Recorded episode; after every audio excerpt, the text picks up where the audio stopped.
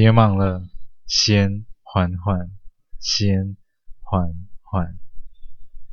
嗨，我是 Alice，今天为大家带来的是《上菜喽，宅急便》第五集。我们往往只看到事物的结果，却忽略了其中如蜘蛛网般的关联。结果只有一个，可其中却有着千万种的原因与关联。无辜，何来的无辜？这个世界上本无无辜之人。一个人的死与每一个人都息息相关，你我又何曾脱身呢？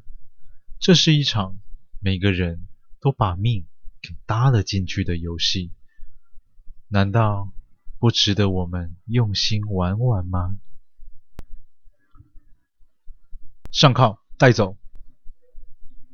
率先发难的是地检署里最年少的赵检察官。年少果敢的他，即使身穿防弹衣与头盔，还是掩盖不住那张俊美的脸庞，还有那年少轻狂的冲劲与热情。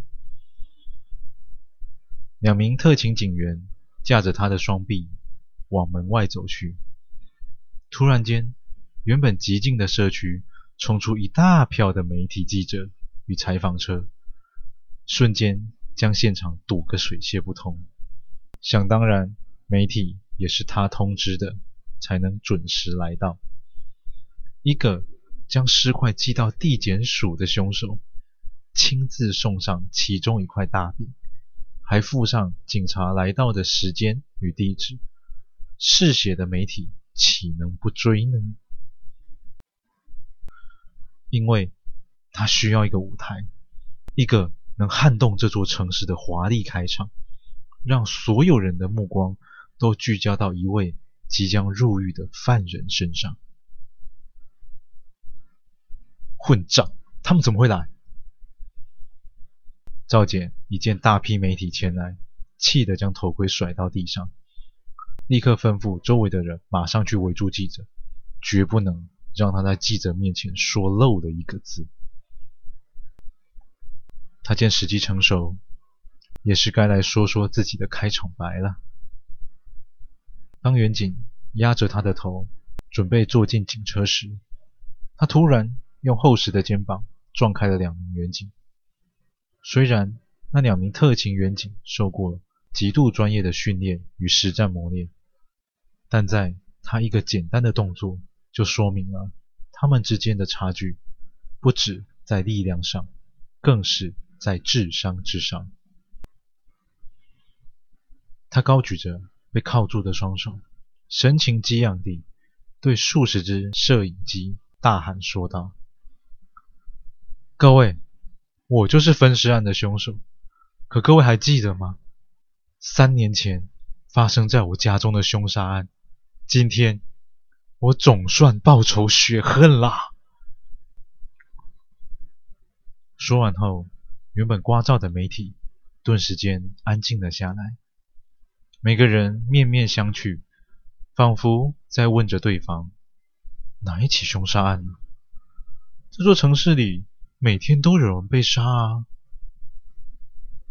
少顷，数十名特勤一同扑到他的背上，将他狠狠地压制在地。虽然对他而言，要挣脱这些人并非难事，但他已经跨出了第一步，在跨出第二步之前，必须得进监牢。警局里的侦讯室只留下一盏桌灯，还有一脸从容等待侦讯的他。相较于安静的侦讯室，外面的办公厅已经吵得天翻地覆，不仅仅是因为吴清背后的势力，更是因为他在媒体前的惊天告白。每一则新闻都不停地播放着他将远景当成沙包扔出去的画面，还有他让所有的人都惊觉到这个国家的司法已经败坏到如此地步。来，赵姐，你说说看，我们为什么不能定他的罪？是啊，一个凶手都自己承认犯罪了，怎么还不能定罪呢？主任赵简按下了心中的怒气，缓缓地与主任检察官说明：“我们的证据不足，在法律上无法定罪于他。”证据不足？当然不足，怎么可能会足呢？在送到地检署的包裹中，只有信纸上有他的指纹，尸块上完全找不到跟他有直接关联的线索。而在灭门血案现场的阿南家更是离奇，鉴识科人员把整个屋子都翻遍，别说是指纹了，就连小晴身上也验不到他的 DNA。唯一能暂时关押他的借口，仅仅只有信纸上那一句话：“我就是凶手。”单凭一句话就想将人定罪，这对他们来说不是只手遮天，而是奇耻大辱。当整个警局吵得不可开交的时候，大伙突然听见一阵敲门声响，便往声音的方向看去。一名西装笔挺的男士走了进来，他神态怡然从容，精致的五官与高挺鼻梁上的无框眼镜散发着属于他的气质——睿智。你是谁啊？各位检察官与员警们辛苦了，我是公益律师毕信成。听完他的自我介绍后，众人又开始喋喋不休地讨论着如何将侦讯室里的人定罪，随便吩咐一位菜鸟员警带律师去见他。他们对于这种律师根本不屑一顾，说好听点是公益律师，但其实就是毫无经验的菜鸟。在这个玩弄法律的世界里，他们是这食物链中的最下层。走过了一道又一道的门禁，陈律师终于来到了侦讯室。他先是张望着房间里的监控设备，再探探他的反应，然后才决定用哪一个版本与嫌疑犯对话。你是谁？虽然他难得先开口与人交谈，但还是低着头，带着阴沉的表情。微微笑着，我是你的辩护律师。律师？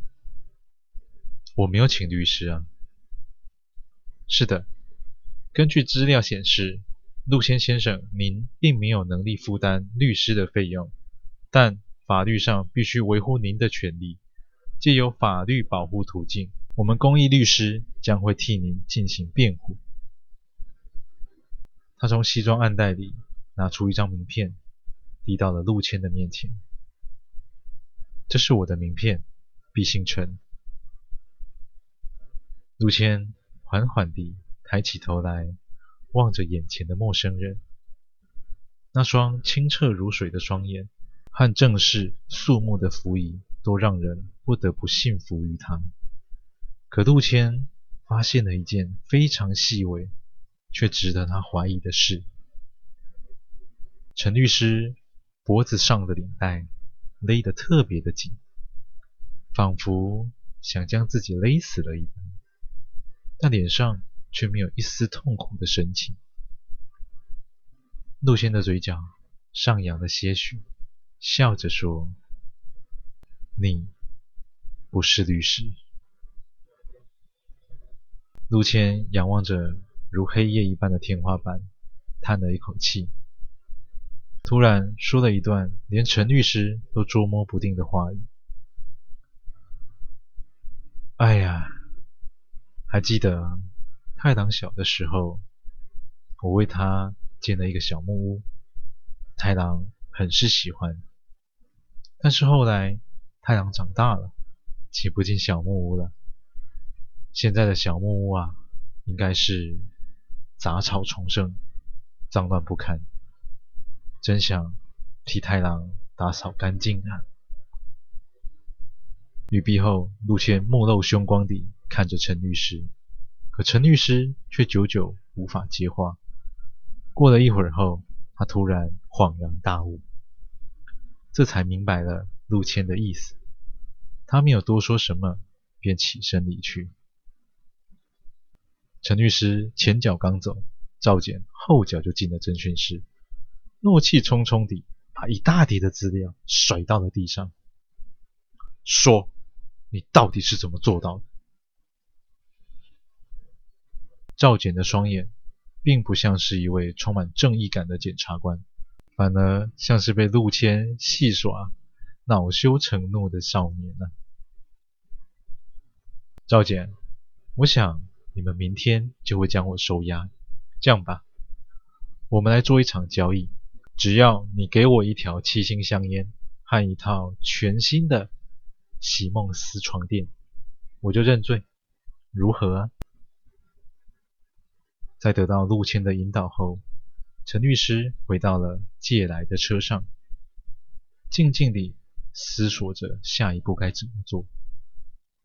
他冷不防地往后座一望，一个年轻男子瞪大着双眼，直直地看着车顶，一动也不动，四肢歪斜地躺在后座上。他将胸前的识别证取下，放到男子的胸口上。闭上眼睛，默哀了数秒。放心，我会找地方把你给埋了。感谢您收听完今天的故事。倘若你也喜欢，请不要吝啬你的分享，动动手指头将缓缓分享出去，让更多的人能够听见缓缓。我是 Alice，感谢您。